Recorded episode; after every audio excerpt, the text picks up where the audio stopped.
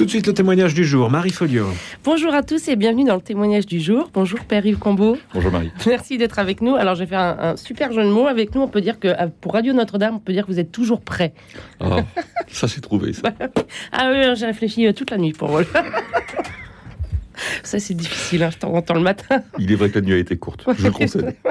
Donc, pour resituer quand même pour nos auditeurs qui ne savent peut-être pas de quoi on va parler, il y a, près de 3000 jeunes hommes et, et, femmes qui sont venus de toute la France et d'autres pays européens qui ont participé le week-end dernier à deux grands euh, au grand pèlerinage de la Toussaint à Vézelay par monial Alors, ces rassemblements sont un rendez-vous fort des routiers et guidés nés du mouvement des scouts et guides d'Europe. Créé en 1907 par Baden-Powell, le scoutisme compte aujourd'hui 400 millions de membres dans 200 pays. Mais cette belle aventure n'est pas sans dissension interne. En France, il existe trois gros mouvements distincts et parfois opposés de scouts catholiques, les scouts d'Europe, les scouts unitaires de France et les scouts de France. Le scoutisme fait-il malgré tout toujours recette? Est-il une réponse appropriée pour une jeunesse qui fait face à des défis successifs? Père-Yves Combeau, vous êtes prêtre dominicain et spécialiste de l'histoire du scoutisme catholique. Vous êtes l'auteur de plusieurs livres sur le sujet, dont Toujours prêt, Histoire du scoutisme catholique en France. Alors, ma première question toute bête, c'est est-ce que le scoutisme se porte bien en France? Oui, alors il se porte bien.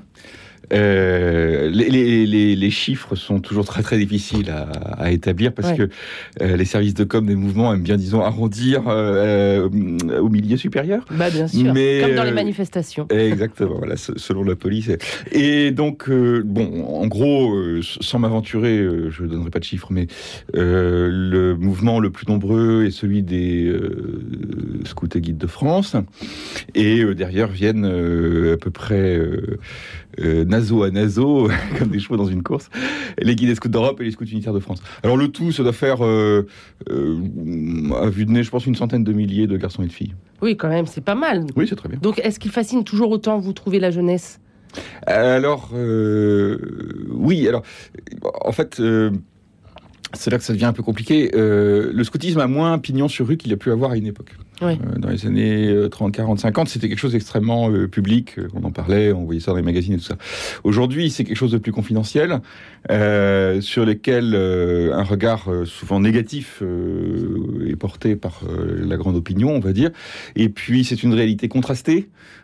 entre un poste pionnier scout et guide de France et mettons je sais pas moi une troupe scout unitaire de France il y a quand même une différence très très importante donc on a du mal à saisir cette réalité du scoutisme mais cela dit ça attire alors non seulement les jeunes, parce qu'on pense toujours aux jeunes, évidemment c'est pour les jeunes, mais aussi leurs parents, c'est eux qui décident. Oui, oui, mais il y a quand même un état d'esprit quand on met son enfant au scoutisme, c'est pas un engagement anodin. Alors il y a un état d'esprit, il y a une demande. En fait, on demande au scoutisme, quand on est parent, euh, des, choses que, qu'on ne peut trouver nulle part ailleurs, euh, ni, ni à l'école bien sûr, ni dans une activité euh, parascolaire ou sportive.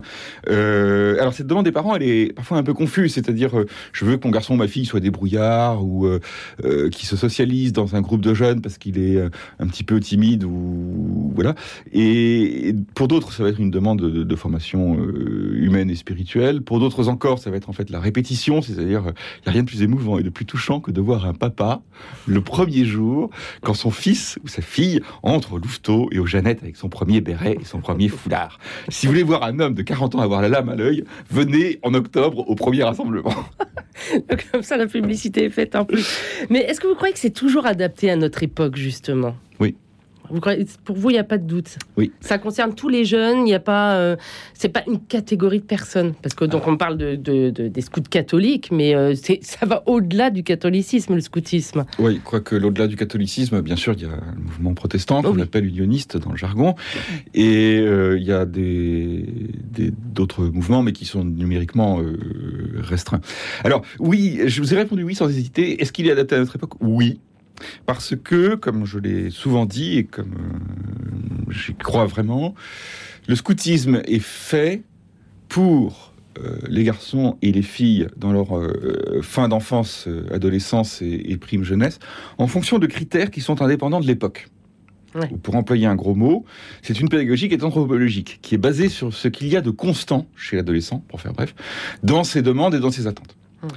et dans sa construction et, donc dans sa construction. C'est ce qui construit le jeune est identique, quelle que soit la culture dans laquelle il baigne. Alors ça, c'est un postulat qui est, euh, qui est porté aussi bien par Baden-Powell. Mhm. Euh, alors Baden-Powell l'avait fait ce postulat en fonction de l'idée qu'on pouvait proposer la même chose à des enfants de classes différentes. On dit souvent que Baden-Powell allait chercher les garçons de la rue. En fait, c'est pas vrai. Ces expériences étaient socialement mixtes. Mhm. Et euh, c'est un postulat que fait aussi l'Église, puisque l'anthropologie chrétienne là je suis en train d'employer des gros mots de théologien, l'anthropologie chrétienne euh, postule que l'homme, quelle que soit l'époque et le contexte, l'homme est stable. Ouais. Hein. Bien sûr, sa culture. Matériellement, il évolue, mais. Euh, matériellement et culturellement, il peut évoluer. Mais son, son, fond, ses attentes, ses besoins, bref, son cœur, euh, eux, sont les mêmes. Ouais. donc malgré. Parce qu'on voit aujourd'hui quand même une jeunesse qui se radicalise sur certains points. On parle des enjeux climatiques, etc. Donc on pourrait croire que c'est une jeunesse qui change. Et pour vous, non, en fait, la jeunesse, elle a, elle a besoin d'idéal et le scoutisme peut y répondre, même dans ces enjeux-là. Vous l'avez parfaitement bien dit. Euh, c'est tout à fait ça. C'est la jeunesse a besoin d'idéal. Après, l'idéal, lui, il peut être présenté différemment. Mmh. Euh, dans les années, début des années 50, fin des années 40, vous aviez chez les jeunes un idéal qui n'était pas exactement militariste, mais qui était très basé sur l'aventure de la résistance, sur l'aventure des, euh, des, des, des, commandos britanniques, etc. Et donc un, idéal très tourné vers le service de la nation, vers l'autre, vers l'étranger. ça a donné ensuite après qu'on a démilitarisé tout ça, le, grand idéal tiers-mondiste, si vous voulez, de, des années 60-70. Et donc aujourd'hui, euh, cet idéal est tourné vers la euh, préservation de la planète ou l'accueil de l'étranger, que sais-je. Mais le, donc ce vers quoi l'idéal est tourné peut changer, ça c'est la culture. Mais l'idéal lui-même, c'est un élan constant chez le jeune. Alors comment expliquer justement à cette jeunesse euh, qui, on parle d'éco-terrorisme même aujourd'hui, c'est quand même des, mots lourds, mmh. comment leur expliquer que finalement par le scoutisme, et pas, ils peuvent retrouver un peu ces enjeux euh, euh, climatiques, ça peut être une réponse? Alors, en fait... c'est un vaste sujet, vous allez me dire. oui, non, pas du tout. je, je, tiens, ça m'est personnel, mais j'y crois très fort, que le scoutisme n'est pas euh, une pédagogie construite en fonction d'un certain nombre de choses à faire passer, mais que c'est une pédagogie qui fait passer des choses. Alors vous allez me dire, je vois pas la différence. Si, si. C'est le plus souvent, on a d'abord un programme, une idéologie, mhm. si vous voulez, ou une spiritualité, et on construit une pédagogie au service de ça. Le scoutisme, c'est exactement le contraire. C'est une expérience qui a été faite et qui continue à être faite avec des jeunes, lambda, de laquelle se dégage une spiritualité et des convictions. Mmh. Mais l'expérience prime. Hein C'est-à-dire, lorsque j'ai ma bande de, 35 scouts là, qui sont au fond des bois de Meudon et qui jouent au chimpanzé euh, d'arbre en arbre, euh, bon, et pourtant, ils vont apprendre le dépassement. C'est pas quoi. Il y a vraiment un... Oui, ils vont apprendre le dépassement, l'audace, l'entraide, parce qu'il faut aider les petits, euh, le respect de l'autre, la maîtrise de soi dans le combat. Et alors, pour, pour, ce, que, pour ce que nous évoquions à l'instant, le, on n'en fait pas du scoutisme pour être écolo, on devient écolo en faisant du scoutisme. En fait, on applique. Ah, plus que ça, on, intègre. Enfin, je sais pas comment dire. Euh, moi, je suis parti euh, euh, faire du scoutisme d'abord parce que mes parents le voulaient. Ensuite, parce que ça m'amusait de jouer aux pirates avec des copains. J'ai découvert la splendeur de la nature dans laquelle je campais, sa splendeur, mais aussi son âpreté. Hein. Euh, au travers de ces activités-là. C'était pas du tout programmé ni par moi ni par mes parents, mais euh, ça m'a donné une sensibilité et une attention à la création, aux animaux, aux plantes, aux paysages, euh, qui, qui, m'est toujours euh, ancré aujourd'hui. Ouais. Et alors, vous en avez parlé un peu de l'uniforme, etc. Aujourd'hui, c'est quand même le regard que porte la société sur le scoutisme avec ses uniformes euh, et ses valeurs même. Est-ce qu'il n'est pas difficile à, à, porter, à supporter? Il n'est pas difficile à supporter à partir du moment où on sait pourquoi on le fait.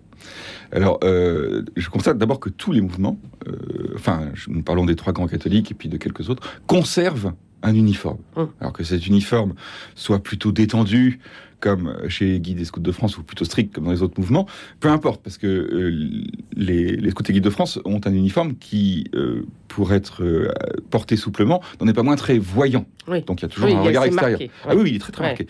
et c'est tout à fait intentionnel. La, la, première idée en interne, c'est que le jeune, en fait, est rassuré par l'uniforme. C'est-à-dire, lorsque vous n'avez plus de différences vestimentaires, à part quelques indices de votre position dans, l'ensemble du groupe, le chef de patrouille, mhm.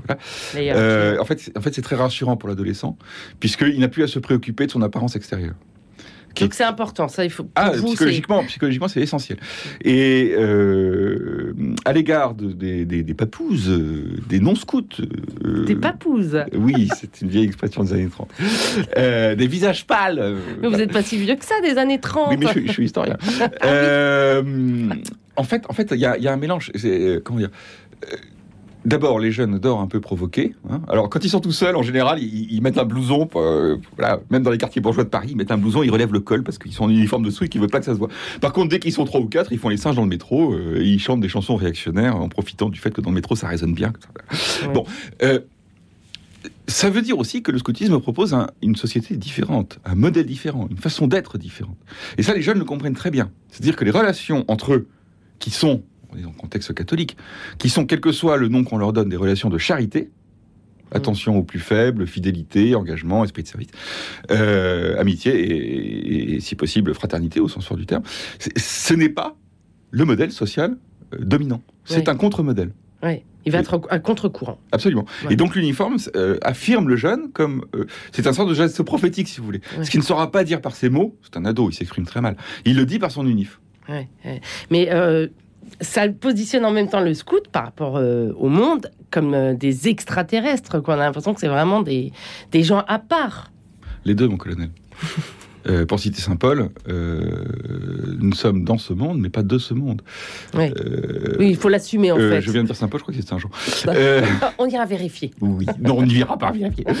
Le, le, le scout est pleinement de ce monde, il va à l'école, enfin, etc. Euh, c'est un ado, euh, il joue à la tablette, euh, il supplie ses parents pour avoir un téléphone portable, ou bien il le leur pique, hein, selon les cas. Euh, et en même temps, il n'est pas de ce monde parce qu'il est fils ou fille de Dieu, et que, euh, par conséquent, euh, son royaume véritable est ailleurs. Donc c'est sa force finalement. Oui. Pour vous. Et est-ce qu'il n'a pas besoin de porte-drapeau Là, je en, en faisant des recherches sur le scoutisme, je voyais que Vianney avait donné, le chanteur Vianney, avait donné une interview sur ses années dans le scoutisme, des années à contre-courant. Je crois en quand il déclarait ça. Est-ce que finalement le scoutisme n'a pas besoin de quelques porte-drapeaux pour mieux communiquer? Alors là, c'est une bonne question, parce que j'ai beaucoup de sympathie pour Vianney.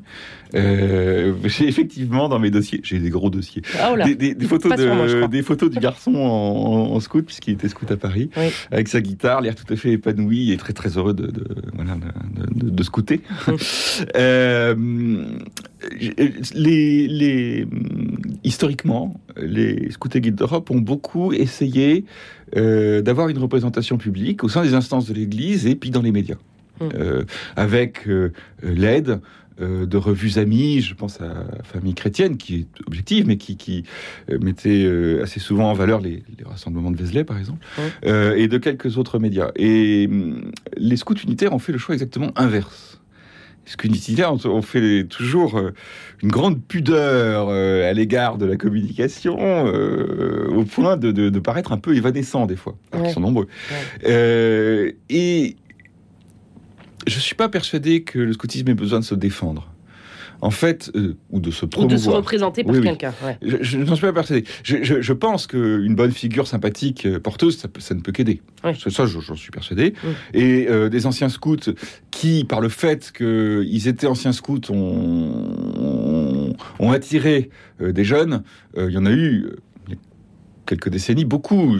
Très grandes figures, euh, Paul-Émile Victor ou des gens comme ça. Mais, euh, ou euh, même, euh, puisqu'on parle de musiciens, Jean-Jacques Goldman, par exemple, euh, Julien Clerc, qui ont été tous les deux des scouts Ah bah oui, enthousiastes. savais pas.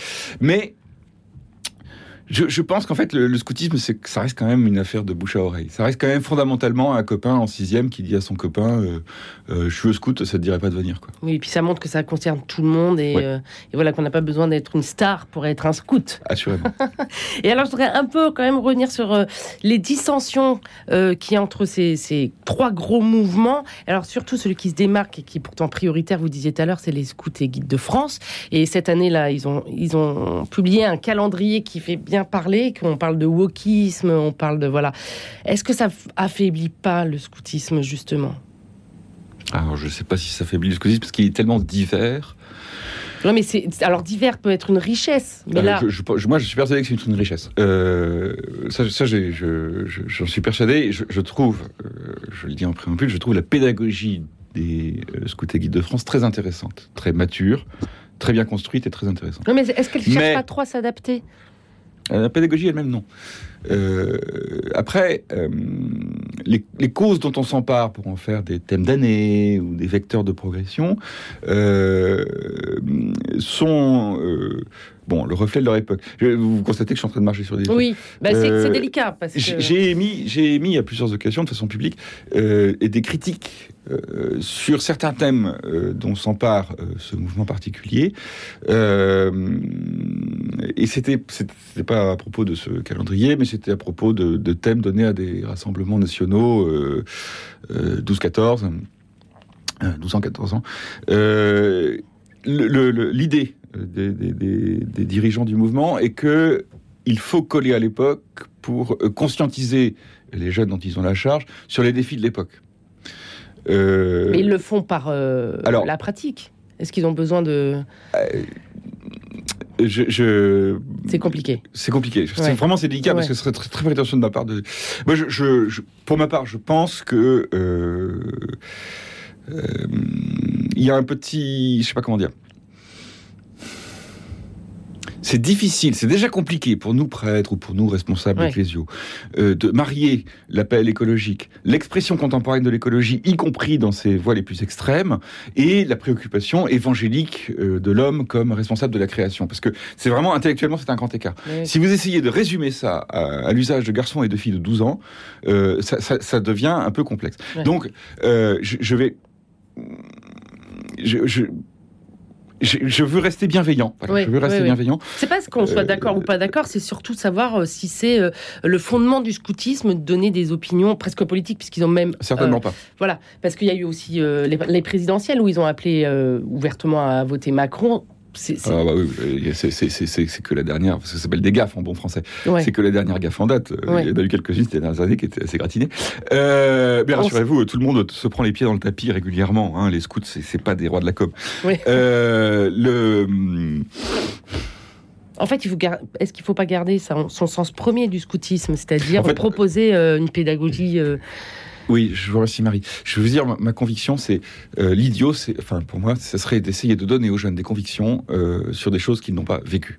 Ouais. Euh, je reviens à ce que j'ai dit tout à l'heure. Dans le scoutisme, c'est l'expérience qui précède Mm. la conviction. Mm. Moi, si j'ai une sensibilité écologique qui s'exprime comme, euh, comme, comme je l'entends, mais si j'ai cette sensibilité-là, c'est d'abord parce que j'ai vécu l'émerveillement du contact avec la nature Mm. étant scout.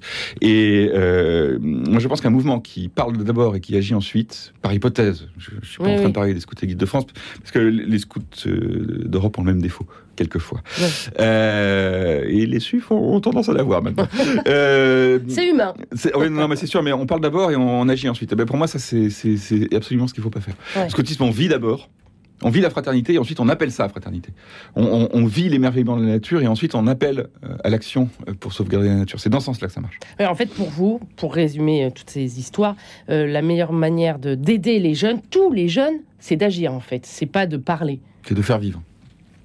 C'est de, parce qu'on a reproché au scoutisme de, de l'activisme, c'est de faire vivre. Oui. Euh, C'est montrer qu'on peut vivre ensemble, qu'on peut vivre avec euh, une certaine règle. C'est Ah bah complètement, c'est euh, de montrer que l'aîné peut s'occuper du plus petit dans le cadre de la patrouille, que euh, on peut vivre une fraternité tout à fait concrète en dormant côte à côte, mal installé sur un sol de terre et d'herbe au fond des bois Mm. en novembre, euh, qu'on peut se prêter ses affaires, qu'on peut bouffer ensemble, qu'on peut rigoler, qu'on peut avoir des fous rires, qu'on peut faire des niches au chef, Ouais. qu'on peut se dépasser physiquement et moralement euh, dans, le jeu et dans l'aventure sportive.